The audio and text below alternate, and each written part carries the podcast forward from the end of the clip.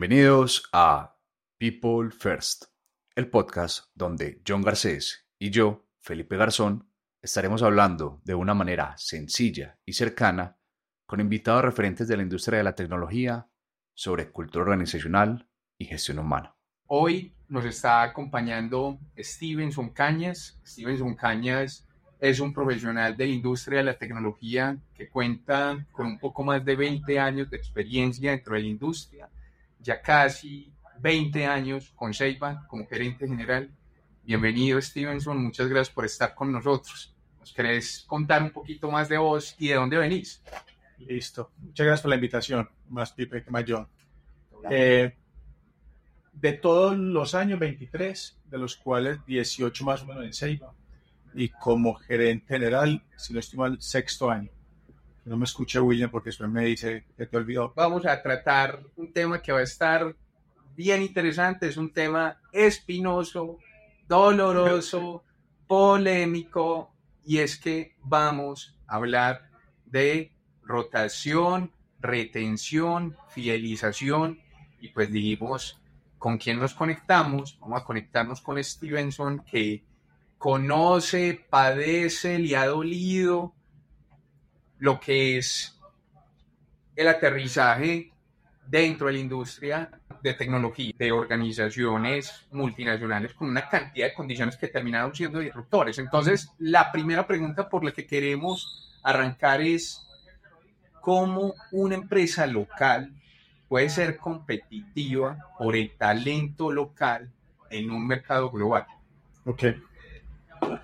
Lo, lo, primero es que yo pienso que hay que diferenciarnos y mucho en todo un tema de, del servicio. Creo que debemos seguir perfeccionando el servicio. Yo estoy vendiendo una solución, pero una solución que al final presta mucho servicio a una comunidad, a una industria, a un negocio, lo que sea.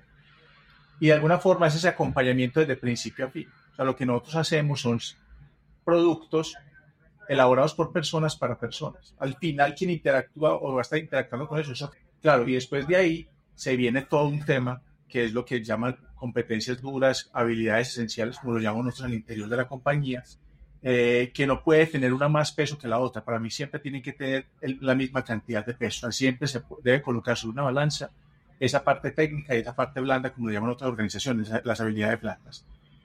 Entender realidades. Eh, cuando digo que entender realidades es que, vos lo decías ahora, yo al comienzo, uno ha vivido y ha visto cómo, cómo ha evolucionado la industria positivamente, pero a su vez han, han venido una serie de, retos que vamos a hablar más adelante, derivados de rotación, etcétera, etcétera. Entonces, son realidades. Uno puede discutir o pelear con las realidades, ocultarse las realidades. Uno tiene que enfrentar y afrontar las realidades. Entender que interactuamos con diferentes culturas aún estando en Colombia.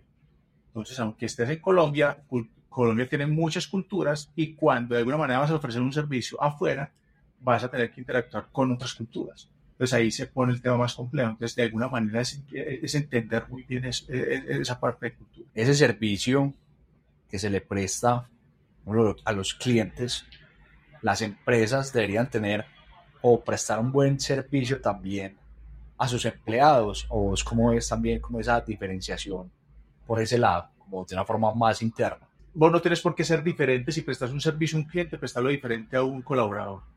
Sea, si vos sos servicial o decís que a las personas se les debe empatía o orientarlos, al empleado se le debe orientar o al colaborador se le debe orientar. Ahí no tiene que haber diferencia. Si vos das las gracias a uno, te debes que dar las gracias a otro. Si vos saludas al, cliente, debes saludar al empleado. temas tan fundamentales o, o, tan básicos como eso. Entonces, desde ahí yo creo que son como los pequeños enamoramientos del servicio. Entonces, eso tiene que compaginar. Entonces, hay que ser y parecer, ¿cierto? Pero digamos, no, no, no, no de verbo o de dientes para afuera. Tiene que ver con que, uno esté tranquilo, que si usted sale a la calle y yo estoy diciendo esto, no voy a estar como con susto que alguien y estilo que está diciendo mentiras, que este mal es un tosco, es un grosero. Eso, de alguna forma, muy maluco, muy incómodo, uno estar intranquilo. De no hay nada mejor que uno estar tranquilo y saber que, claro, somos seres humanos que también debemos ofrecer disculpas cuando pasa o cometemos algún error, pero para responder a que uno tiene que manejar el discurso, digamos, entre comillas, el discurso, no en el sentido de la palabra, al interior o por fuera, sin ningún inconveniente, porque es que también no hay nada mejor que el ejemplo. Entonces, a partir del ejemplo, no, no, no, no, no, tiene como coherencia que yo no trate bien a mis colaboradores y yo les diga a ellos traten bien al, al, cliente. Entonces, vení, no sos coherente, porque sí a él y no a mí. Eso, Stevenson, que dices entonces de ser coherentes, hace mucho sentido, porque si la verdad ofrecemos un excelente servicio a nuestro cliente y no ofrecemos un excelente servicio a nuestros colaboradores, pues realmente ahí no estamos haciendo nada. Y esa orientación al servicio debe verse tanto hacia afuera como hacia adentro, porque esa es una parte clave de la fidelización de las organizaciones, esa orientación que debemos tener siempre, siempre al servicio de los demás para generar una mayor cercanía y una coherencia con lo que hablamos, lo que sentimos y lo que hacemos. Y por acá, yéndonos a otro lado, ¿vos por qué crees que las personas renuncian a sus organizaciones? Es muy, muy, muy complejo para mí poder responder. Eh, y digo que es complejo porque nosotros cada rato nos hacemos esa pregunta al interior. Y hay una serie de respuestas y tenemos de alguna manera, digamos, cuantificado con base en un mecanismo. Una de ellas son las entrevistas de, de retiro de salida. ¿cierto? Y nos dicen algo. Eh, pero ir como dos o tres pasos atrás. Que uno lo que está buscando es un espacio de confianza y nosotros tenemos una expresión al interior que son conversaciones valientes y también dentro de esa conversación valiente yo, nosotros le decimos pilas que cuando hay una solicitud, una petición de algo, hay dos caminos que tomar o, o, o, una, o es puede tener un sí como respuesta o un no como respuesta y las dos son válidas.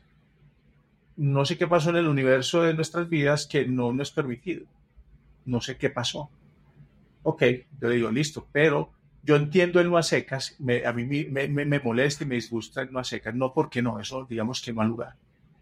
Porque cuando vos das el espacio de esas conversaciones valientes, debes de alguna forma, eh, y la otra persona que va a escuchar debe permitir escuchar un no, pero un no explicado, justificado. ¿Cierto? Ya te digo por qué me estoy metiendo por este lado.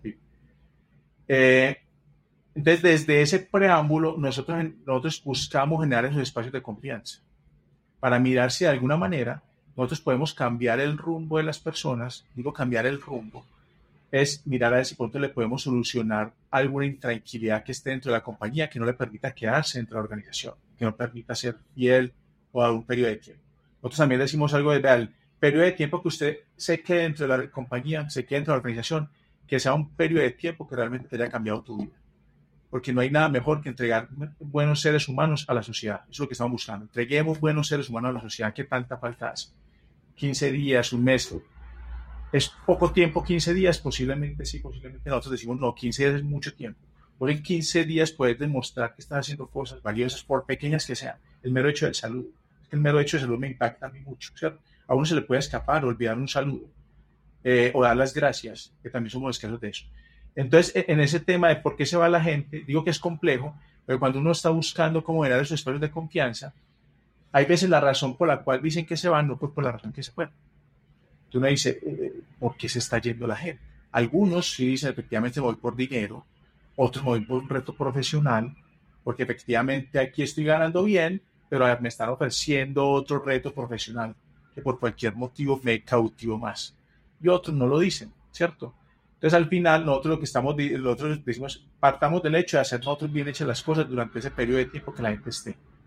¿cierto? Ojalá sea mucho, no sé, no sé si mucho es una, una medida permitida, no sé si el mucho es lo que va a marcar la diferencia, pero lo que estén ahí es con base en lo que les decía ahora, entregar buenos seres humanos, ¿cierto? Grandes profesionales que tanto necesitamos, sobre todo en este mundo hoy día tan complejo, en el cual nosotros pensábamos que después de pandemia nos iba a transformar la mente, pero por allá hay dos locos con ganas de acabar con el mundo. Eh, y uno dice, ¿en serio se están resolviendo todavía los problemas de esa forma? No deberíamos estar resolviendo los problemas de esa formación, no deberíamos. Eh, pero hay de todo, entonces hay, hay, como una mezcla de razones por las cuales las, las personas se quieren ir. Cuando ya efectivamente hacemos algo con esos datos, cuando dicen, vení, es que de alguna forma yo me voy fue porque faltó comunicación o no hubo una retroalimentación adecuada por parte del líder también decimos nosotros, hay temas que podemos solucionar nosotros dentro de nuestro alcance, dentro de nuestro ecosistema de alguna manera, dentro de nuestro entorno, eso lo podemos solucionar. Y eso no debería estar pasando. Entonces, prestémosle más atención a lo que sí podemos solucionar para que después escalemos los retos mayores que van a tomar más tiempo o, otro tipo de, de, situación para poder, eh, para poder dar un tipo de solución. Ejemplo, si dices que yo de alguna manera quiero tener los mismos retos tecnológicos que están en la empresa ABC y nosotros no lo tenemos, pues hay dos caminos. Mirar si los podemos conseguir y es el ADN de la compañía o si definitivamente no y también desprender. Es permitido desprender. O sea, eso, eso, eso me, me dolía, eso, eso me dolía mucho a mí antes, sobre todo cuando empecé con la gerencia general de desprender y logré entender que la gente también tiene unas oportunidades ni las berracas que hay que permitir que suceda. O sea, a la gente se le debe permitir eso. Y cuando la gente lo dice de alguna manera transparente, es que Steve, me voy por esta vaina, que lo otro, dice la gente de talento humano. Uno dice, sí, es que este mal se merece eso, hombre. Pues nosotros no se lo podemos dar. ¿Cierto? No hay forma de dárselo. Y de alguna forma es también como, ese, como una tranquilidad que después me fue enseñando la vida, porque al comienzo no, al comienzo me, me tensionaba, como, ¿por qué se está yendo esto? ¿Por qué está yendo el otro? más que porque está yendo el 1, el 2, el 3 o el 4, es que sí podemos nosotros solucionar que esté dentro de nuestro alcance. Lo que no, miremos a ver si lo podemos solucionar. Y lo que definitivamente eso no está dentro del ADN de la compañía, dejarlo ir. Entonces hay que dejarlo ir. Como la vida, es que uno, uno no tiene absolutamente todo. Hay cosas en la vida que uno no puede conseguir. Eh, y hay otras que sí te enfocas en eso y trabajas muy bien en eso. Desde las estrategias de fidelización que vos nos estabas compartiendo y que yo estaba esperando que íbamos a discutir acá, yo tenía otras expectativas con referencia a que nos ibas a presentar un plan de bienestar súper complejo, de verdad, o sea, con, referencia a los ofrecimientos que están presentando organizaciones multilatinas, multinacionales, que tienen un músculo financiero muy importante, pero estoy viendo que todo el constructo de fidelización que tiene Seiba con el trabajador obedece a la humanización de esa narrativa, a entender que esa persona puede seguir creciendo en otros espacios y que yo no soy dueño de ese talento. Pero, pero, ¿sabes? A mí también otro tema que me llama muchísimo la atención de lo que me está contando acá Stevenson y es sobre todo la capacidad de conocimiento que se tiene de, de compañía y saber eh, en qué peleas estar o a qué renunciar. Eso le cuesta muchísimo, muchísimo a todas las empresas. Saber a qué renunciar porque no se reconocen. Entonces, en el caso de que no sea renunciar a este cliente, que es el que me da más plata me da, pero es un cliente horrible, en este caso, a nivel de pronto más estratégico, o sea, qué peleas son las que yo puedo dar como compañía o cuáles estoy dispuesto a luchar y cuáles no, porque dependiendo de eso, yo también voy a saber cuáles son ese tipo de personas que pueden estar conmigo y van a vibrar más con ese ADN que yo tengo como compañía, que finalmente lo que buscamos es mejorar, digámoslo así, a esas personas un poco más integrales y a la sociedad como unas personas más humanas. Sí, Y más talentosas después de haber tenido toda una exposición por medio de esta organización. Pero yo te pregunto una cosa con respecto al tema de fidelización y cómo nos lo venís presentando y una filosofía tan bacana como la que tiene Seiba. Y es, en, en, este tema de fidelización, ¿cuál es el rol que juegan los líderes? Porque me imagino que este tema en las conversaciones valientes se tienen es con los líderes, yo la puedo tener con cualquier persona dentro de la organización. La puedes tener con cualquier persona dentro de la organización, inclusive nosotros antes, pues, como todo antes de la pandemia, después de pandemia, eso ya debería decir, pero para poderlo marcar en el tiempo, nosotros hacíamos encuentros de empleados presencial, ¿cierto? Y buscamos el mecanismo que eso sucediera presencial. Y era uno o dos al año. Cuando llegó eh, todo este tema de COVID y toda la vaina que nos eh, fuimos a hacer un trabajo diferente desde las casas, dijimos a la gente ahí que mantenerla mejor comunicada yo digo algo que no, no, hay algo más incómodo que ante momentos difíciles que no te comuniquen. Y pongo el ejemplo, este es casi siempre, los que pongo este ejemplo van a decir otra vez con el mismo ejemplo, pero yo le digo a los líderes filas, y es cuando estás en un avión, así uno le entiende al piloto lo que estás diciendo en una turbulencia, vos te, yo, yo estoy en callarlo por mí, yo me siento tranquilo cuando además me habla. Cuando además me habla, yo no estoy tranquilo el man me habla y me dice, tranquilo, esto no va a pagar nada, estamos pasando por una turbulencia. Yo digo, ya me habló este man, ya me tranquilizo. Pero si no me habla en ese momento, yo me tranquilizo, digo, decía algo. No quiero decir que digas mentiras, ni tampoco en el momento más catastrófico. Ni dicho, muchachos, ni comiende porque esta vaina, ¿sí o no? Pero de alguna forma estamos hablando por un momento, dificultad, y lo que decíamos ahora antes del micrófono, no, lo hicimos aquí, que es que no se va a decir, como el piquete que usted compró más barato, entonces la gasolina que compré fue barata, entonces hay la probabilidad que se caiga, no eh, eh, eso da tranquilidad. Entonces, nosotros lo que dimos fue, en esos momentos de pandemia, pasemos a comunicar a la gente el estado actual de la organización en formato virtual cuatro veces al año. O sea, cada Q entregamos la información a la organización y generamos, entre los espacios presenciales teníamos algo que llamaba micrófono abierto. Hoy en día lo seguimos haciendo. Y es que cuando se está acabando la reunión, damos por ahí 15 o 30 minutos de espacio del encuentro y le decimos a la gente, pregunte lo que usted quiera. Y han hecho preguntas bravas. Y hay respuestas simples entre lo, lo bravo. No tengo respuesta, no sé cómo hacer, no sé qué hacer. Pues no sé, déjame, yo me llevo la tarea. Y para la próxima también buscamos, venga, adquirimos un compromiso. Como yo que adquirimos, este personaje hizo una pregunta, para el próximo espacio decimos, ven, la pregunta que hoy viste la reflexionamos, efectivamente a hoy no tenemos ni menor idea. O sí, se va a hacer de esa forma. Entonces tenemos algo que es micrófono abierto de que la persona busque mecanismos en las cuales puede de alguna manera decir algo. Las encuestas para mirar cómo se encuentran las personas no son anónimas. Nosotros decimos que dentro del anonimato hay mucho valiente, pero es porque había desconfianza. Pero nosotros decimos es, necesitamos que la persona sea valiente de expresar con nombre y apellido lo que siente, lo que sucede, lo que pasa. Y de alguna manera intervenir a la persona directamente. Y hacemos eso. Nosotros, los líderes dentro de la compañía, y los gerentes de proyectos les decimos que por favor se lean todas las respuestas que dan las personas de las encuestas y que hagan algo con alguna inquietud, duda, pregunta, comentario positivo o no que tenga esa persona, ¿cierto? Y, y que lo intervenga porque le genere confianza. La le genere confianza es porque hay veces nos dicen cosas que uno cuando la lee molesta. Dice, uy, maluco lo que está diciendo este personaje, ¿no? Incómodo. Respira uno, dice, listo, vamos a ser coherentes, venga, hablemos y te hago entender qué es lo que está pasando. Y otra vez, puede que no esté de acuerdo con vos, pero te explico, y ese es tu sentimiento, y es válido, permitido ese sentimiento, y no debería pasar nada porque de alguna manera te está retroalimentando de algo que le está percibiendo desde con base en alguna información. Entonces, buscamos también ahí, John, que eso sea de esa manera, que eso, que eso sea, las conversaciones no sean solamente de líderes con líderes o líderes, no es que sea de toda la organización en todo esto hay algo que yo he visto que ha sido un común denominador en esta discusión y es darle la voz al trabajador. Darle la voz al trabajador, escucharlo. Y aquello que sea darle la voz y escucharlo no nos está obligando a accionar sus necesidades, sino muchas veces es escuchar y decirle, darle una respuesta, pues también de no se puede hacer o vamos a ver cuál es la viabilidad de su solicitud. Pues el tema de escucharlo así sí, como un denominador a lo largo de esta no, Nosotros sí, y nosotros, por ejemplo, eh, efectivamente los líderes como tal tienen un papel fundamental. Y ahí estaban, escucha, entienda. Eh, también decimos, y eso pues ya es muy trillado, que lo dicen muchos personajes, pero eso son las cosas que uno debería cada vez más, aunque lo dicen muchos, debería uno interiorizar más, se escuche más, hable menos, ¿cierto?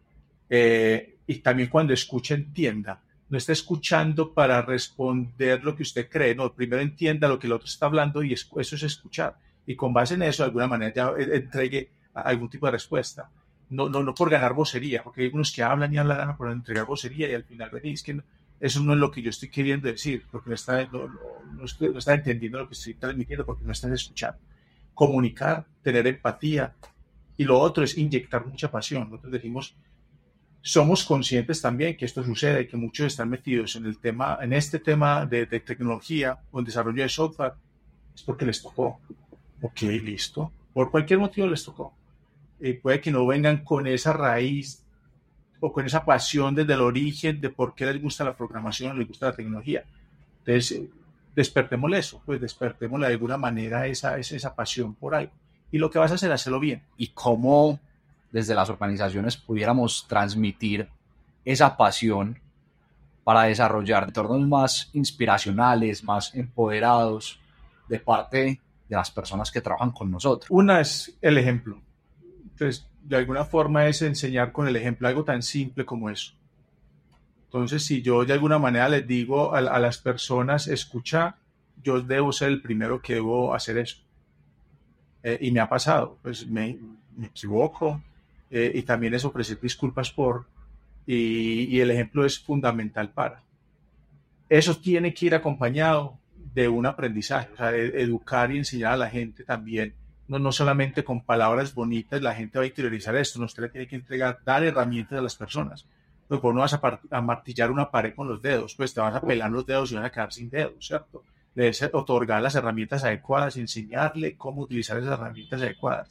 Entonces, para eso, le tenés que a esa persona, si quieres que inyecte una pasión, vos como organización, técnicamente, dale buenos cursos, dale buen aprendizaje, dale buena educación a eso, para que fortalezca esa parte. Y como les decía ahora, tiene que ir muy de la mano, tiene que ir, y ojalá eso tenga el mismo peso, todo lo que nosotros llamamos habilidades esenciales, una buena comunicación, un buen entendimiento, una buena escucha, eso también se lo debes entregar. Nosotros hablábamos ahora, hace unos momentos, es que nosotros interactuamos con diferentes culturas. Interactuamos con la cultura de la familia, interactuamos con la cultura del barrio, interactuamos con la cultura de la organización. Dentro del mismo país, Colombia, tenemos diferentes culturas. Entonces, cuando yo en Cañas, estoy de alguna manera interactuando con alguien de, de Cali, con alguien de Bogotá, son diferentes culturas. ¿cierto? Entonces, de alguna forma también todo eso lo tengo que enseñar y eso lo debe enseñar la organización. La organización debe enseñar y debe aportar eso, porque de ahí, de alguna forma, también se diga, te estoy dando las herramientas, de alguna manera que son válidas, permitidas y demostradas para que vos hagas las cosas con pasión, para que te sientas cómodo, tranquilo, a gusto, trabajando, porque no hay nada peor que uno trabajar sin las herramientas. Y cuando me refiero a herramientas, no son herramientas físicas, una herramienta de Vega, es que yo soy por mi cultura, yo no me sé comunicar porque mi cultura, y, nos pasaba o nos pasa. Algunas zonas de Colombia es ese respeto por el líder de alguna manera que alguna vez eh, me pasó a mí, sobre todo en, en, momentos de mucha presencialidad, que hasta que yo no me sentaba, algunas personas no me sentaban. Y yo, yo como que me quedaba callado y yo, y eso preguntaba, ¿te diste cuenta de esto, esto y esto? Ah, sí, ¿de dónde es? Ah, es de tal zona del país. Ok, hablaba con talento humano. Y eso es normal que suceda. Ah, sí, por esto y esto y esto, porque hay un respeto por la autoridad. Ok, respeto permitido, ¿cierto?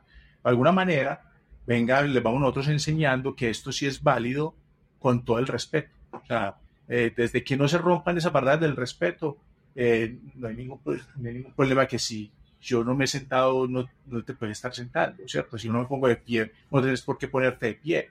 Eh, son cosas como tan sutiles, pero que de alguna forma tienes que observar mucho y la gente, yo, yo, hay algo que se perdió mucho en las organizaciones, y son las ciencias sociales.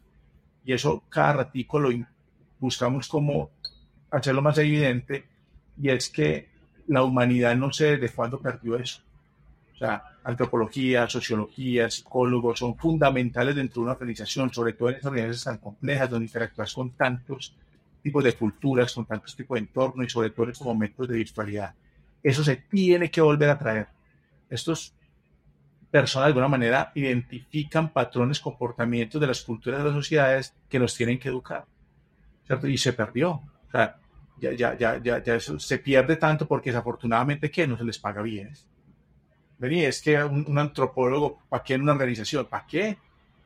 Hemos desdeñado de las ciencias sociales no, y humanas toda la vida y ahora es cuando vale. con este gran fenómeno de The Great Resignation, donde las personas se están yendo de las organizaciones de manera casi ipso facto y llevándose todo el know-how y nos estamos preguntando el por qué. Y hay una cantidad de condiciones que son antropológicas. Claro. Y el de ellas, solamente hay que partir de un fenómeno el que recién acabamos de salir. Que no es menor el tema de la pandemia, todos acá en la mesa lo supimos, sí, encerrados durante mucho tiempo. Y seguro que va a ser referente ese fenómeno y muchos de los elementos que se están derivando de allí. El promedio de rotación dentro de la industria de la tecnología en Colombia es de un 20% anual. Sí. O sea, 100 sí. personas que usted contrata, 20 están llenos. Es el promedio del año pasado. Okay. Eso sacó eso.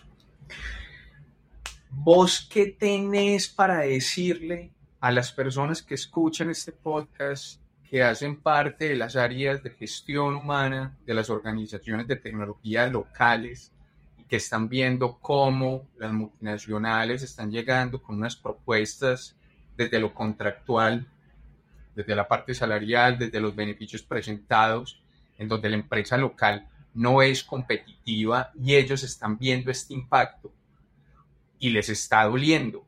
Ahorita vos señalaste, esa elaboración tuya se demoró un rato. ¿Qué tenés para compartirle a esas personas de tu experticia y de este fenómeno que lo que va a hacer es que va a continuar, se va a exacerbar inclusive? Sí. Yo creo que lo, lo primero es fidelizar por el tiempo que sea en vez de retener. El retener no te deja ser tú mismo, no te deja, porque estás más pendiente del otro y, y descuidaste el tú, ¿sabes? Te estás descuidando vos mismo como organización por estar pendiente qué hace el otro. Entonces, cuando al final te están preguntando cómo sos vos, sos una sumatoria de muchas cosas de otras compañías, entonces no sos nada. Al final te volviste una copia, una copia barata, una copia mala. Entonces, de alguna manera tenés que empezar a identificar una identidad y trabajar sobre esa identidad. Y no es de llenarte de muchas cosas, es hacer unas cosas que en el caso nuestro es alrededor del entorno del ser. Venga, fortalezcamos el ser. Por eso decimos y, fortalecer eso es, venga, señores líderes, venga, áreas de talento humano, la importancia de lo que vos decías ahora, yo, de las ciencias sociales, venga, de alguna manera empecemos a identificar a la persona, reconocer a la persona, entender a la persona, que es difícil. Primero identificar el individuo y cómo ese individuo encaja dentro de esta cultura, que al final es comunicar esa cultura. Eh, y está permitido que ellos traigan de alguna manera elementos de escultura que fortalezcan o no la cultura de uno. Pero ahí es de alguna manera, venga, trabajemos. Entonces, a veces, puede estar pendiente de los otros, no, no tenemos identidad, perdemos la, la, identidad. Vení, este hizo esto, hagámoslo otra vez y nos da resultado. No es que no te da resultado, porque es que quién sos vos, no sabes todavía quién sos vos, vos como organización. De las personas, al final, lo que hacen es, desafortunadamente, una lista de ponderación de quién me da más. Y quién me da más, desafortunadamente, y eso digamos que, que, no está mal, nos empezamos a llenar de una serie de, de ir colgando como premios, de entonces que este me da uh, un día, que este me da, este yo también doy un día, que este eh, tiene cerveza, entonces yo también doy cerveza, entonces al final, vení, y vos quién sos como organización, ¿dónde está vos?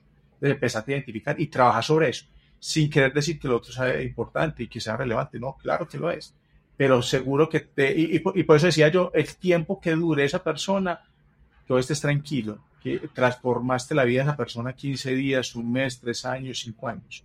No hay nada más gratificante que nos pasa que cuando se va una persona a organización, referencia gente para que se venga para allá. No, vení, yo estoy trabajando en esta empresa, pero anda para allá, anda para allá, ¿cierto? Y uno dice, bacano, pues se, se, se sigue generando ese, ese eco positivo, porque yo también sé que de alguna manera yo no le podía complacer o satisfacer esa necesidad a esa persona.